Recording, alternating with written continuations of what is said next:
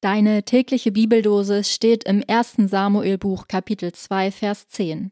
Der Herr wird richten der Welt enden. Er wird Macht geben seinem König. Und aus dem Johannesevangelium Kapitel 1 Vers 29. Siehe, das ist Gottes Lamm, das der Welt Sünde trägt.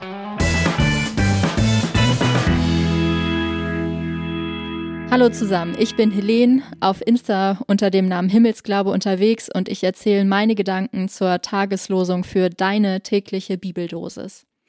Nach unserem Freudenmontag gestern machen wir heute direkt weiter mit einem harten Stück Brot. Gott wird richten. Ich habe diese Aussage von heute unter die Überschrift Gewissensdienstag gestellt.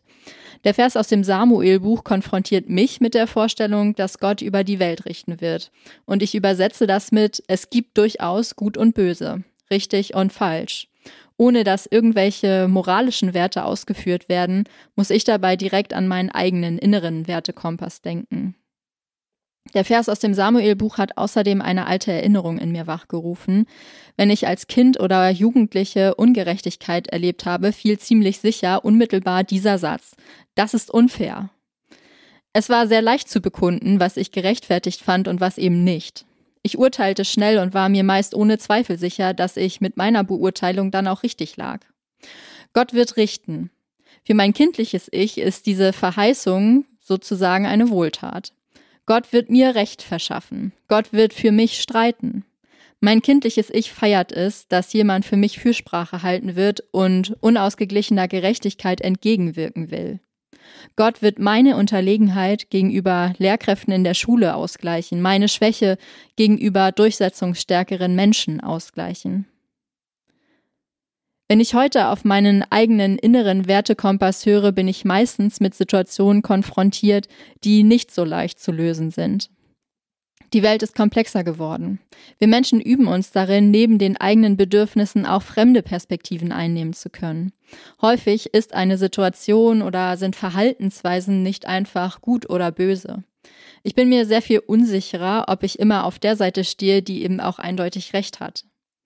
Wenn Gott richten wird, wird Gott das Urteil auch gegen mich richten? Ich mache Fehler, klar.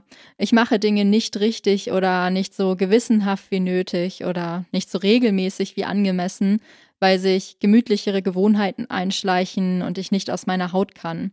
Ich entschuldige mich nicht immer für etwas, was nicht gut lief, weil mir manchmal vielleicht die Einsicht fehlt, meinen Fehler dabei überhaupt zu erkennen.